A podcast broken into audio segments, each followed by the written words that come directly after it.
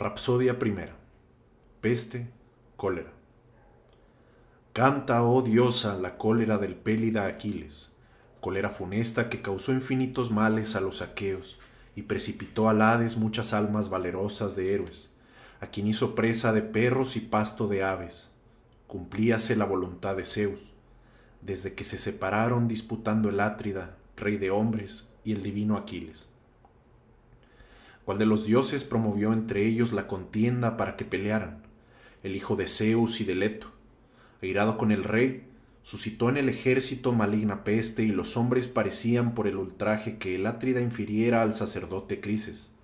Este, deseando redimir a su hija, habíase presentado en las veleras naves aqueas con un inmenso rescate y las ínfulas del flechador Apolo, que prendían de auro cetro en la mano, y a todos los aqueos, y particularmente a los dos Átridas, caudillos de pueblos, así le suplicaba.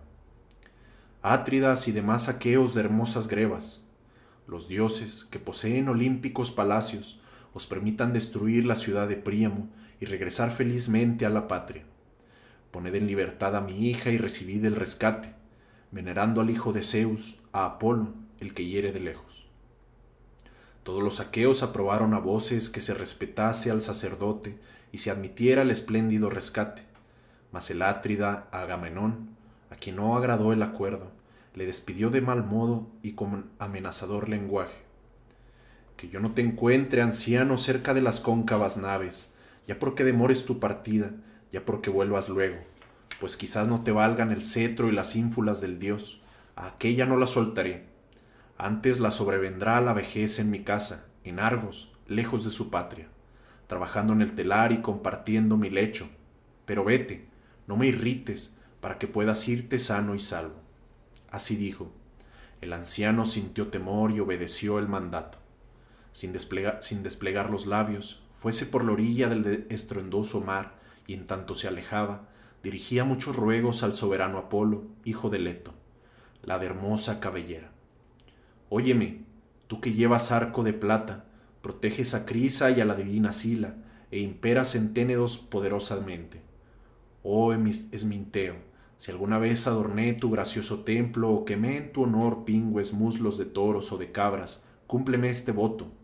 Paguen los danaos mis lágrimas con tus flechas. Tal fue su plegaria.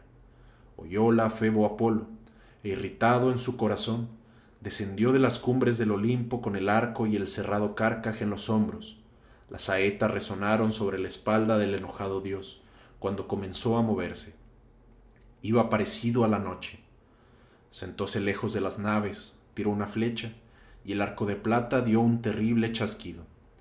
Al principio, el dios disparaba contra los muslos y los ágiles perros, mas luego dirigió sus mortíferas saetas a los hombres, y continuamente ardían muchas piras de cadáveres. Durante nueve días volaron por el ejército las flechas del dios. En el décimo, Aquiles convocó al pueblo a junta se lo puso en el corazón Hera, la diosa de los niveos brazos, que se interesaba por los danaos, a quienes veía morir. Acudieron estos, y una vez reunidos, Aquiles, el de los pies ligeros, se levantó y dijo, Átrida, creo que tendremos que volver atrás, yendo otra vez errantes, si escapamos de la muerte, pues si no, la guerra y la peste unidas acabarán con los aqueos. Mas, Ea, Consultemos a un adivino, sacerdote o intérprete de sueños. También el sueño procede de Zeus, para que nos diga por qué se irritó tanto Febo Apolo, si está quejoso con motivo de algún voto o hecatombe, y si quemando en su obsequio grasa de corderos y de cabras escogidas, querrá apartar de nosotros la peste. Cuando así hubo hablado, se sentó. Levantóse Calcas, el Teótrida, el mejor de los augures, Conocía lo presente, lo futuro y lo pasado. Había guiado las naves aqueas hasta Ilión por medio del arte adivinatoria que le diera Febo Apolo, y benévolo les arengó diciendo, Oh Aquiles caro a Zeus, mandadme explicar la cólera del dios flechador Apolo. Pues bien, hablaré. Pero antes declara y jura que estás pronto a defenderme de palabra y de obra, pues temo irritar a un varón que goza de gran poder entre los árgivos todos y es obedecido por los aqueos, Un rey es más poderoso que el inferior contra quien se enoja, y si en el mismo día refrena su ira, guarda luego rencor hasta que logra ejecutarlo en el pecho de aquel. Di tú si me salvarás. Respondióle Aquiles el de los pies ligeros. Manifiesta deponiendo todo temor el vaticinio que sabes, pues, por Apolo, caro a Zeus, a quien tú, oh Calcas, invocas siempre que revelas los oráculos a los danaos ninguno de ellos pondrá en ti sus pesadas manos, junto a las cóncavas naves, mientras yo viva y vea la luz acá en la tierra, aunque hablares de Agamenón, que al presente blasona de ser el más poderoso de los aqueos todos. Entonces cobró ánimo y dijo el eximio Bate, No está el dios quejoso con motivo de algún voto o hecatombe, sino a causa del ultraje que Agamenón ha inferido al sacerdote, a quien no devolvió la hija ni admitió el rescate por esto el que hiere de lejos nos causó males y todavía nos causará a otros. Y no librará a los danaos de la odiosa peste hasta que sea restituida a su padre, sin premio ni rescate, la moza de ojos vivos, e inmolemos en crisa una sacra hecatombe. Cuando sí le hayamos aplacado, renacerá nuestra esperanza. Dichas estas palabras se sentó. Levantóse al punto el poderoso héroe Agamenón Atrida, afligido, con las negras entrañas llenas de cólera y los ojos parecidos al relumbrante fuego, y encarando a Calcas la torva vista, exclamó Adivino de males, jamás me has anunciado nada grato. Siempre te complaces en profetizar desgracias y nunca dijiste ni ejecutaste cosa buena. Y ahora, vaticinando ante los danaos, afirmas que Apolo les envía calamidades, porque no quise admitir el espléndido rescate de la joven Criseida, a quien, a quien deseaba tener en mi casa. La prefiero, ciertamente, a Clitemnestra, mi legítima esposa, porque no le es inferior ni en el talle, ni en el natural, ni en inteligencia, ni en destreza. Pero, aun así y todo, consiento en devolverla, si esto es lo mejor. Quiero que el pueblo se salve, no que perezca. Pero preparadme pronto otra recompensa, para que no sea yo el único árgivo que se quede sin tenerla lo cual no parecería decoroso. Ved todos que se me va de las manos la que me había correspondido. Replicóle el divino Aquiles, el de los pies ligeros. Átrida gloriosísimo, el más codicioso de todos, ¿cómo pueden darte otra recompensa los magnánimos aqueos? No sé que existan en parte algunas cosas de la comunidad, pues las del saqueo de las ciudades están repartidas y no es conveniente obligar a los hombres a que nuevamente las junten. Entrega ahora a esa joven al Dios y los aqueos te pagaremos el triple o el cuádruple, si Zeus nos permite tomar la bien murada ciudad de Troya. Díjole en respuesta el rey Agamenón, aunque seas valiente, deiforme Aquiles, no ocultes tu pensamiento, pues ni podrás burlarme ni persuadirme. ¿Acaso quieres, para conservar tu recompensa, que me quede sin la mía, y por esto me aconsejas que la devuelva? Pues, si los magnánimos aqueos me dan otra conforme a mi deseo para que sea equivalente, y si no me la dieren, yo mismo me apoderaré de la tuya o de la avante, o me llevaré la de Odiseo y montará en cólera aquel a quien me llegue. Mas sobre esto deliberaremos otro día. Ahora, ea, botemos una negra nave al mar divino, reunamos los convenientes remeros, embarquemos víctimas para una hecatombe y a la misma Criseida, la de hermosas mejillas, y sea capitán cualquiera de los jefes, Avante, Idomeneo, el divino Odiseo o tú, Pélida, el más portentoso de los hombres, para que aplaques al que hiere de lejos con sacrificios. Mirándole con torva faz, exclamó Aquiles el de los pies ligeros. Ah, imprudente y codicioso, ¿cómo puede estar dispuesto a obedecer tus órdenes ni un aqueo siquiera, para emprender la marcha o para combatir valerosamente con otros hombres? No he venido a pelear obligado por los belicosos teucros, pues en nada se me hicieron culpables.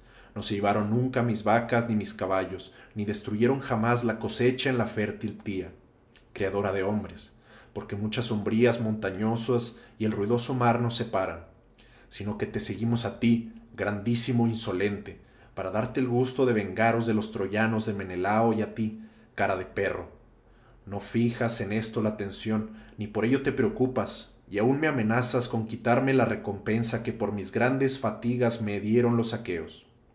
jamás el botín que obtengo igual al tuyo, cuando éstos entran a saco una populosa ciudad, aunque la parte más pesada de la impetuosa guerra la sostiene en mis manos. Tu recompensa, al hacerse el reparto, es mucho mayor, y yo vuelvo a mis naves, teniéndola pequeña pero grata, después de haberme cansado en el combate. Ahora me iré a Tía, pues es lo mejor, que es regresar a la patria en las cóncavas naves. No pienso permanecer aquí sin honra para proporcionarte ganancia y riqueza.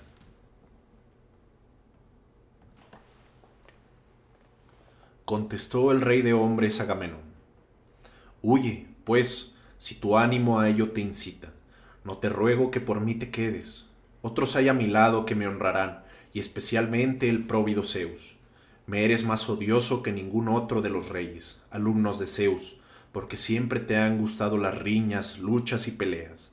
Si es grande tu fuerza, un dios te la dio. Vete a la patria llevándote las naves y los compañeros, y reina sobre los mirmidones. No me cuido de que estés irritado, ni por ello me preocupo, pero te haré una amenaza. Puesto que Febo Apolo me quita a mi Criseida, la mandaré en mi nave con mis amigos, y encaminándome yo mismo a tu tienda, me llevaré a Briseida, la de hermosas mejillas, tu recompensa, para que sepas cuánto más poderoso soy, y otro tema decir que es igual a, que es mi igual y compararse conmigo. Tal dijo, acongojóse el pélida, y dentro del velludo pecho su corazón discurrió dos cosas. Oh, desnudando la aguda espada que llevaba junto al muslo, abrirse paso y matar al Átrida, o calmar su cólera y reprimir su furor. Mientras tales pensamientos revolvían su mente y en su corazón y sacaba de la vaina la gran espada, bajó Atenea del Olimpo, envió, envió la Hera, la diosa de los nibios brazos, que amaba cordialmente a entrambos y por ello se preocupaba. Púsose detrás del Pélida y le tiró de la blonda cabellera. Apareciéndose a él tan solo, de los demás ninguno, ninguno la veía. Aquiles, sorprendido, volvióse y al instante conoció a Palas Atenea, cuyos ojos centellaban de un modo terrible. Y hablando con ella, pronunció estas aladas palabras. ¿Por qué, hija de Zeus, que lleva la égida, has venido nuevamente? ¿Acaso para presenciar el ultraje que me infiere Agamenón, hijo de Atreo? Pues te diré lo que me figuro que va a ocurrir. Por su insolencia perderá pronto la vida díjole Atenea, la diosa de los brillantes ojos. Vengo del cielo para apaciguar tu cólera, si obedecieres, y me envía Hera, la diosa de los nibios brazos, que os ama cordialmente entrambos y por vosotros se preocupa. Ea, cesa de disputar, no desenvaines la espada, e injúriale de palabra como te parezca. Lo que vaya a decir se cumplirá, por este ultraje se te ofrecerán un día triples y espléndidos presentes. Domínate y obedécenos. Contestó Aquiles el de los pies ligeros. Preciso es, oh diosa, hacer lo que mandáis, aunque el corazón esté muy irritado. Obrar así es lo mejor. Quien a los dioses obedece es por ellos muy atendido. El hijo de Peleo, no amainado en su ira, denostró nuevamente al Átrida con injuriosas voces. Borracho, que tienes cara de perro y corazón de siervo. Jamás te atreviste a tomar las armas con la gente del pueblo para combatir, ni a ponerte en emboscada con los más valientes aqueos. Ambas cosas te parecen la muerte. Es, sin duda, mucho mejor arrebatar los dones en el vasto campamento de los aqueos, a quien te contradiga. Rey, devorador de tu pueblo, porque mandas a hombres abyectos. En otro trance, Átrida, este fuera tu último ultraje. Otra cosa vaya a decirte y sobre ella prestaré un gran juramento. Sí, por este cetro, que ya no producirá hojas ni ramos, pues dejó el tronco en la montaña, ni reverdecerá, porque el bronce lo despojó de las hojas y de la corteza, y ahora lo empuñan los aqueos que administran justicia y guardan las leyes de Zeus. Grande será para ti este juramento.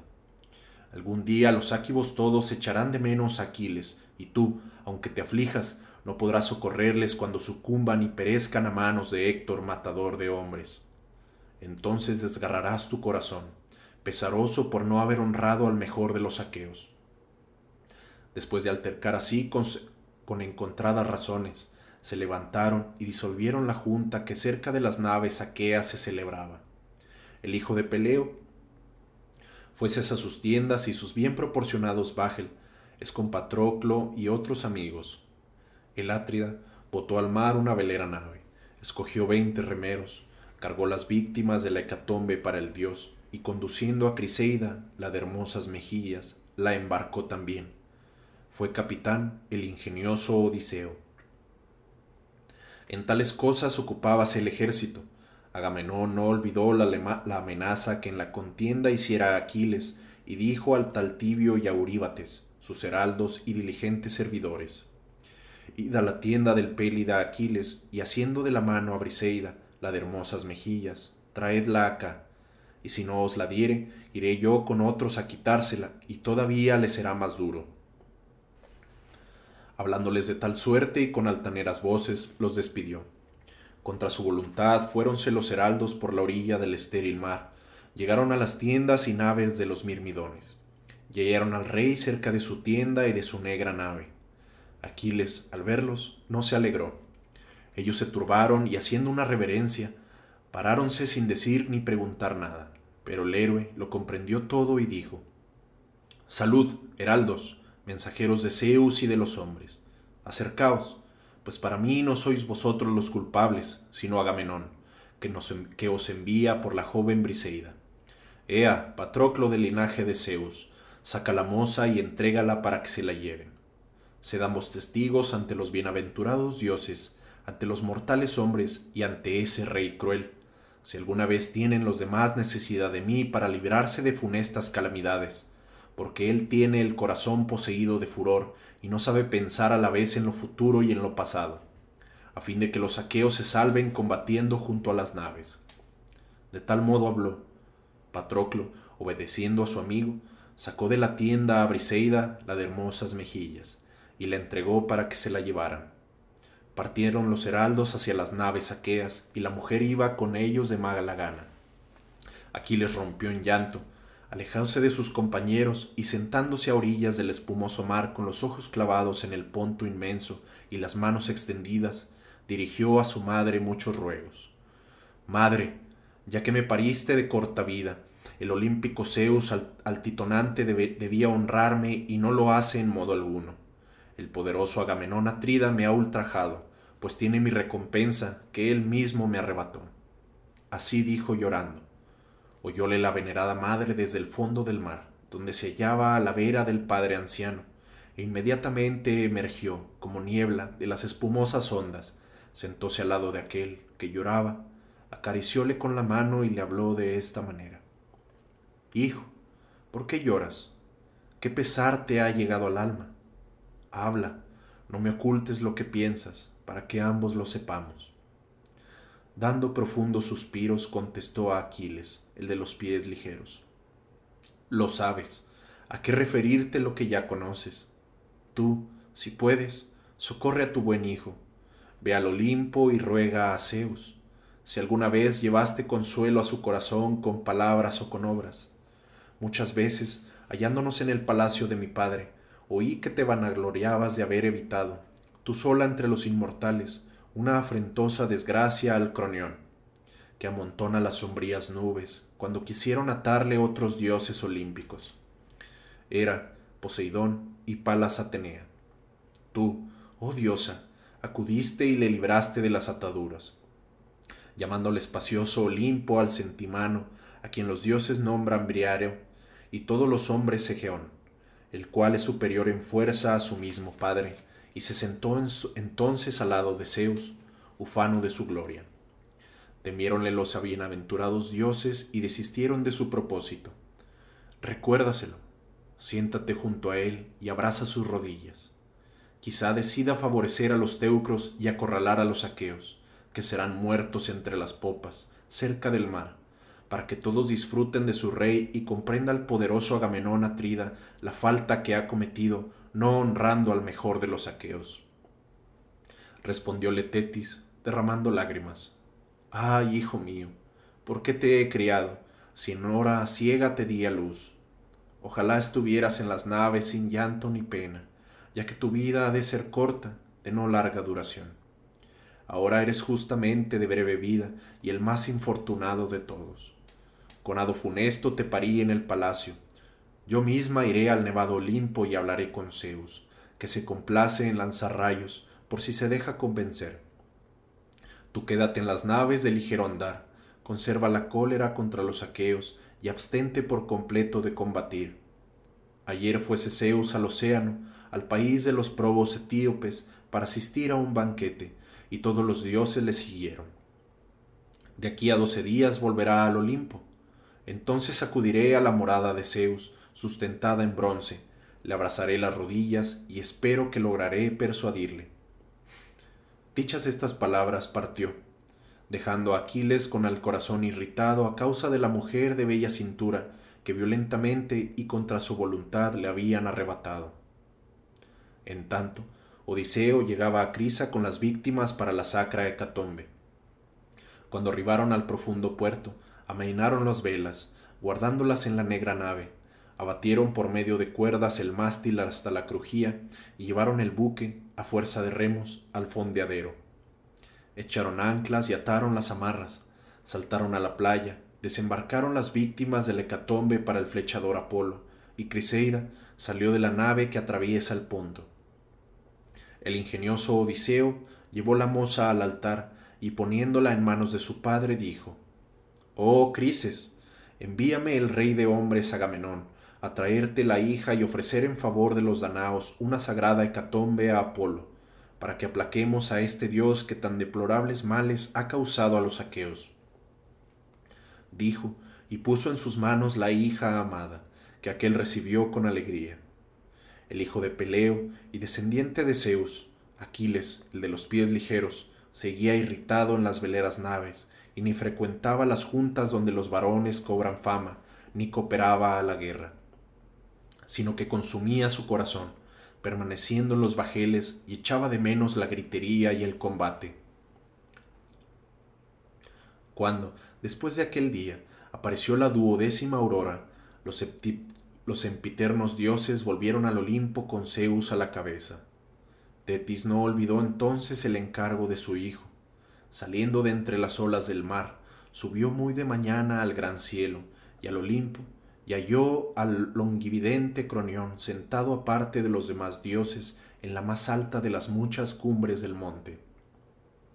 Acomodóse junto a él, abrazó sus rodillas con la mano izquierda, tocóle la barba con la diestra y dirigió esta súplica al soberano Zeus Cronión.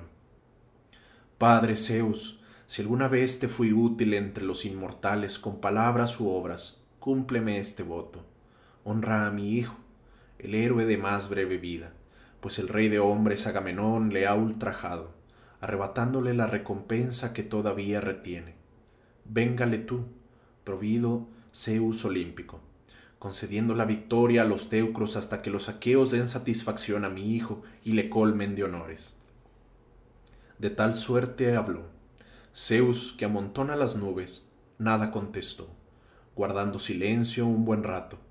Pero Tetis, que seguía como cuando abrazó sus rodillas, le suplicó de nuevo. Prométemelo claramente, asintiendo, o niégamelo, pues en ti no cabe el temor, para que sepa cuán despreciada soy entre todas las deidades. Zeus, que amontona las nubes, respondió afligidísimo.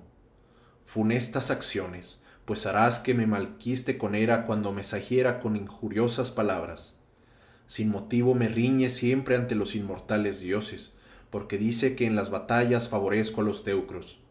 Pero ahora vete, no sea que Hera advierta algo. Yo me cuidaré de que esto se cumpla, y si lo deseas, te daré con la cabeza la señal de asentimiento para que tengas confianza. Este es el signo más seguro, irrevocable, y verás para los inmortales, y no deja de efectuarse aquello a que asiento con la cabeza. Después de deliberar así, se separaron. Ella saltó al profundo mar desde el resplandeciente Olimpo, y Zeus volvió a su palacio. Los dioses se levantaron al ver a su padre, y ninguno aguardó a que llegase, sino que todos salieron a su encuentro. Sentóse Zeus en el trono, y era, que por haberle visto, no ignoraba que Tetis, la de argentados pies, hija del anciano del mar, con él departiera, dirigió enseguida injuriosas palabras al crónida Zeus. ¿Cuál de las deidades, oh doloso, ha conversado contigo? Siempre te es grato, cuando estás lejos de mí, pensar y resolver algo clandestinamente, y jamás te has dignado decirme una sola palabra de lo que acuerdas.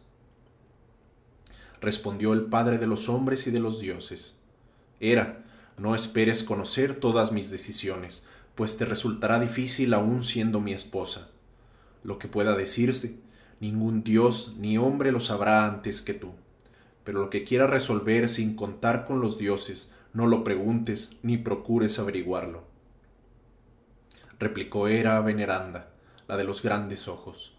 Terribilísimo Crónida, qué palabras proferiste. No será mucho lo que te haya preguntado o querido averiguar, puesto que muy tranquilo meditas cuando te place. Mas ahora mucho recela mi corazón que te haya seducido Tetis, la de los argentados pies, hija del anciano del mar. Al amanecer el día, sentóse cerca de ti y abrazó tus rodillas, y pienso qué le habrás prometido, asintiendo, honrar a Aquiles y causar gran matanza junto a las naves aqueas. Contestó Zeus que amontona las nubes. Ah, desdichada, siempre sospechas y de ti no me oculto. Nada, empero, podrás conseguir sino alejarte de mi corazón, lo cual todavía te será más duro. Si es cierto lo que sospechas, así debe de serme grato. Pero siéntate en silencio, obedece mis palabras no sea que no te valgan cuantos dioses hay en el Olimpo, si acercándome te pongo encima las invictas manos.